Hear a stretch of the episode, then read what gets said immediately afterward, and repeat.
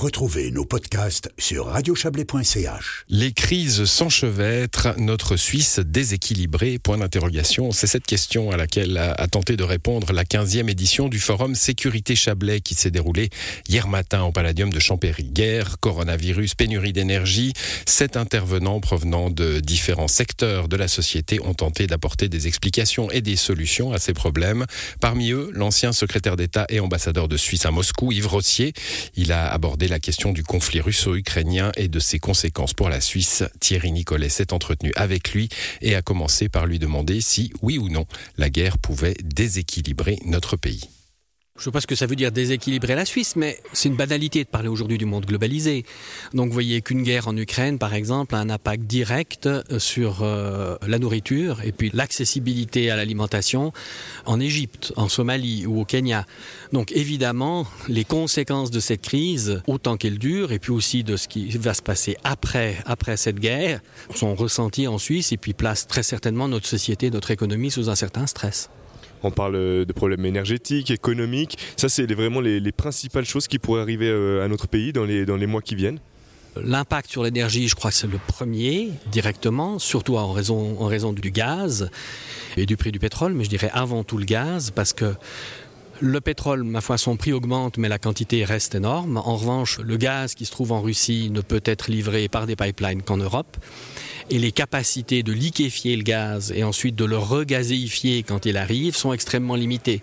Il n'y a pas assez de terminaux, il n'y a pas assez de... Je parle même pas du prix, mais je parle de la quantité disponible. Donc le gaz est là, mais il n'y a pas assez de bateaux, il n'y a pas assez d'installations de liquéfaction, il n'y a pas assez d'installations pour le remettre dans le réseau, vu la chute, voire l'interruption complète à, à court ou à moyen terme des livraisons depuis la Russie.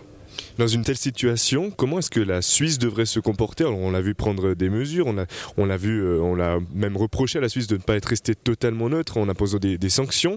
Quel est votre regard là-dessus sur la neutralité suisse? Les obligations de la neutralité, elles sont assez limitées.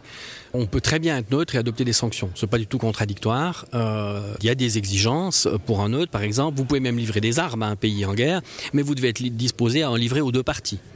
Alors la Suisse, on a décidé plutôt, mais ça c'est notre législation, de s'abstenir de livrer des armes à des pays en guerre. Donc on ne livre pas d'armes à l'Ukraine, on ne livre pas d'armes à la Russie. Et vous voyez les problèmes qu'on a avec les Allemands maintenant à cause de la réexportation d'armes que nous avions livrées aux Allemands. Donc euh, moi je ne vois pas une remise en cause de la neutralité. Ça, on a un peu modifié, mais le contenu de notre neutralité euh, a été modifié des tas de fois hein, euh, au cours du siècle dernier, à la fin de la guerre, pendant la Deuxième Guerre mondiale, à la fin de la guerre mondiale, après notre accession à, l'ONU, etc. Donc je vois une inflexion dans notre politique de neutralité décidée par le Conseil fédéral. Alors il y a des gens qui sont pour et des gens qui sont contre, mais ce n'est pas à moi de distribuer les bons points. Mais je ne vois pas une remise en cause de principe euh, de notre statut d'État neutre. Alors la Suisse prend des sanctions. Vous, vous êtes entre autres un ancien ambassadeur euh, du pays à Moscou. Le rôle d'un ambassadeur dans une telle situation, c'est quoi? Euh, je crois que le rôle d'un ambassadeur, c'est toujours sur le fil du rasoir entre la bienveillance et la distance critique. C'est pas toujours facile. Vous êtes dans un pays, vous apprenez évidemment à l'apprécier. Donc il y a le risque pour un ambassadeur de basculer d'un côté et, de devenir un peu l'ambassadeur du pays où il réside vis à -vis de son propre pays. Ou alors, vous avez des ambassadeurs qui prennent le pays en grippe et qui ont une lecture systématiquement critique du pays où ils se trouvent. Donc il y a déjà cette attitude de base qui doit être justement ce mélange de bienveillance fondamentale et de distance critique. Deuxièmement, c'est l'information. Enfin, l'ambassadeur a des milliards de choses à faire, surtout dans un pays comme la Russie. Je crois que les activités d'un ambassadeur sont très nombreuses. Une chose est sûre, c'est pas l'ambassadeur qui définit le contenu de la politique étrangère, c'est le Conseil fédéral, et ça, ça me paraît tout à fait justifié. Parlons euh, du conflit, si vous le voulez bien maintenant. Le secrétaire général de l'OTAN a déclaré dernièrement que tout était réuni pour que cette guerre dure. Vous euh, rejoignez ce constat? Je crois que si M. Stoltenberg le dit, il doit avoir de bonnes raisons de le dire. De par mes contacts, de ce que je peux voir, euh, je ne vois aucune volonté de mettre un terme à ce conflit, ni du côté russe, ni du côté ukrainien. Pour les Ukrainiens, parce que ça veut dire mettre un terme au conflit, ça veut dire déposer les armes et s'avouer vaincu, et puis perdre euh, une bonne partie de leur territoire. Ça, je crois que c'est inconcevable pour n'importe quel pays. Et puis, pour la Russie, je l'ai dit dans mon exposé, si vous regardez l'histoire russe, chaque défaite militaire a toujours entraîné soit des réformes, soit une révolution et généralement le départ du tsar. Et ça, c'est une mantra de l'histoire russe, à mon avis, dont on est totalement conscient aujourd'hui au Kremlin, comme j'ai pu d'ailleurs m'en rendre compte cette année. Ouais, on l'a dit, cette guerre peut être partie pour durer, mais qu'est-ce qui justifie que cette guerre, elle continue encore? Alors on a entendu parler d'objectifs avant l'invasion, comme la création d'une zone tampon entre la Russie et l'OTAN. On a entendu parler de dénazification. Qu'est-ce que recherche Moscou au final en ce moment? Alors ça, c'est très difficile à dire. Je dirais les objectifs avoués, ben, vous les avez mentionné quelques-uns. Dénazification, très difficile à comprendre. Qu'est-ce que ça veut dire? Est-ce que c'est l'élimination de certains bataillons? Est-ce que c'est, à mon avis, c'est plutôt un changement de régime hein? Et c'est intéressant que la Russie, qui a toujours été été opposé à ce qu'on appelle le regime change, comme en Syrie, là, au contraire, s'en fasse le héros. Une autre exigence de la Russie, c'est la démilitarisation de l'Ukraine. Et ça, c'est évidemment une condition difficilement acceptable pour l'Ukraine, parce que si vous êtes neutre, ce qui serait peut-être acceptable, ou en tout cas qu'il était il y a quelques mois pour l'Ukraine, une neutralité, si c'est une neutralité démilitarisée, ça signifie que vous êtes à la merci de vos voisins et surtout de votre principal voisin, en l'occurrence. Maintenant, vous savez, la particularité des guerres, c'est que quand elles démarrent, elles développent une logique propre.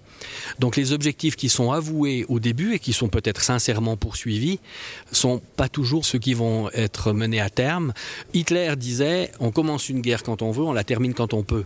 Hein. et je crois que c'est un petit peu ça. On est maintenant dans une logique de guerre. Et cette logique de guerre est une logique de violence, une logique de chaos, et une logique qui va certainement nous, nous amener des surprises, et puis généralement, à mon avis, plutôt des mauvaises que des bonnes. Euh, vous êtes en train de nous dire qu'en fait il y a une dynamique propre au terrain et donc c'est ça qui fait que ben voilà la guerre dure une dynamique propre à un conflit armé. Encore une fois, chaque jour qui passe, il y a des gens qui meurent. Ces gens qui meurent ont de la famille. Euh, ça suscite de la rancœur, ça suscite de la volonté de vengeance. Ça modifie les objectifs et ça fait que certaines choses qui étaient inconcevables peut-être au début du conflit le sont maintenant. Au début, la Russie épargnait l'infrastructure énergétique de l'Ukraine. Aujourd'hui, elle a décidé de la frapper de plein fouet. Donc, vous voyez, ces objectifs changent au fil de l'évolution des combats et de la situation sur le terrain. Qu'est-ce qu'on peut dire de la situation actuelle? Est-ce qu'on peut dire que la, Russie s'embourbe un peu euh, en ce moment en Ukraine? Je pense qu'il y avait probablement pas mal de gens au début qui pensaient que l'Ukraine allait s'effondrer comme un château de cartes. Et je pense qu'on euh, a été surpris à Moscou, pas seulement à Moscou d'ailleurs, je veux dire moi-même j'ai été surpris aussi par la résistance de l'armée et de l'État ukrainien face à cette agression. Donc là, il y a certainement une, surprise. Maintenant, est-ce que l'armée russe s'embourbe ou non? Vous savez, l'armée russe a d'énormes réserves, l'armée russe a beaucoup de temps. Les réserves ukrainiennes ne sont pas aussi grandes, même si c'est le deuxième pays d'Europe. Je crois que c'est un peu tôt pour dire que la Russie est embourbée, je dirais. Vous, vous avez euh, vécu euh, en Russie. Euh, quelle est l'opinion générale en Russie, selon vous, sur cette guerre? C'est impossible à dire aujourd'hui. Les espaces publics ont été considérablement fermé en Russie, donc les gens sont prudents. Euh, je crois que la guerre n'est pas très populaire. Là, je prendrai comme exemple le fait qu'on n'ose pas parler de guerre. Si une guerre est populaire, vous allez la glorifier. Vous n'allez pas dire aux gens, vous risquez des conséquences pénales si vous parlez d'une guerre. Donc déjà, ça sont des indices. Hein. Vous voyez la défection, euh, il y a près d'un million de jeunes Russes qui ont quitté le pays euh, depuis le début de la guerre. Et c'est pas seulement la peur de, pour sa propre vie, parce qu'il n'y a pas un million d'Ukrainiens qui ont quitté leur pays. Donc, une des raisons essentielles, c'est de savoir pourquoi vous vous battez dans une guerre. Et je suis pas sûr que pour tous les jeunes Russes qui sont envoyés là-bas, la raison d'être de ce combat, surtout ce combat contre des Ukrainiens, qui sont des gens qui parlent leur langue, euh, avec lesquels ils ont des relations même souvent familiales. 40% des Russes ont de la famille ukrainienne et en Ukraine, etc. Donc, la raison de cette guerre, à mon avis, est moins bien perçue mais ça, encore une fois, on ne peut pas parler pour 140 millions de personnes. Et je dois vous avouer que je me méfie en général des gens qui prétendent, qui prétendent le savoir. Voilà l'ancien secrétaire d'État et ambassadeur de Suisse à Moscou, Yves Rossier, euh, au micro de Thierry Nicolet. L'interview complète est à retrouver sur notre site internet.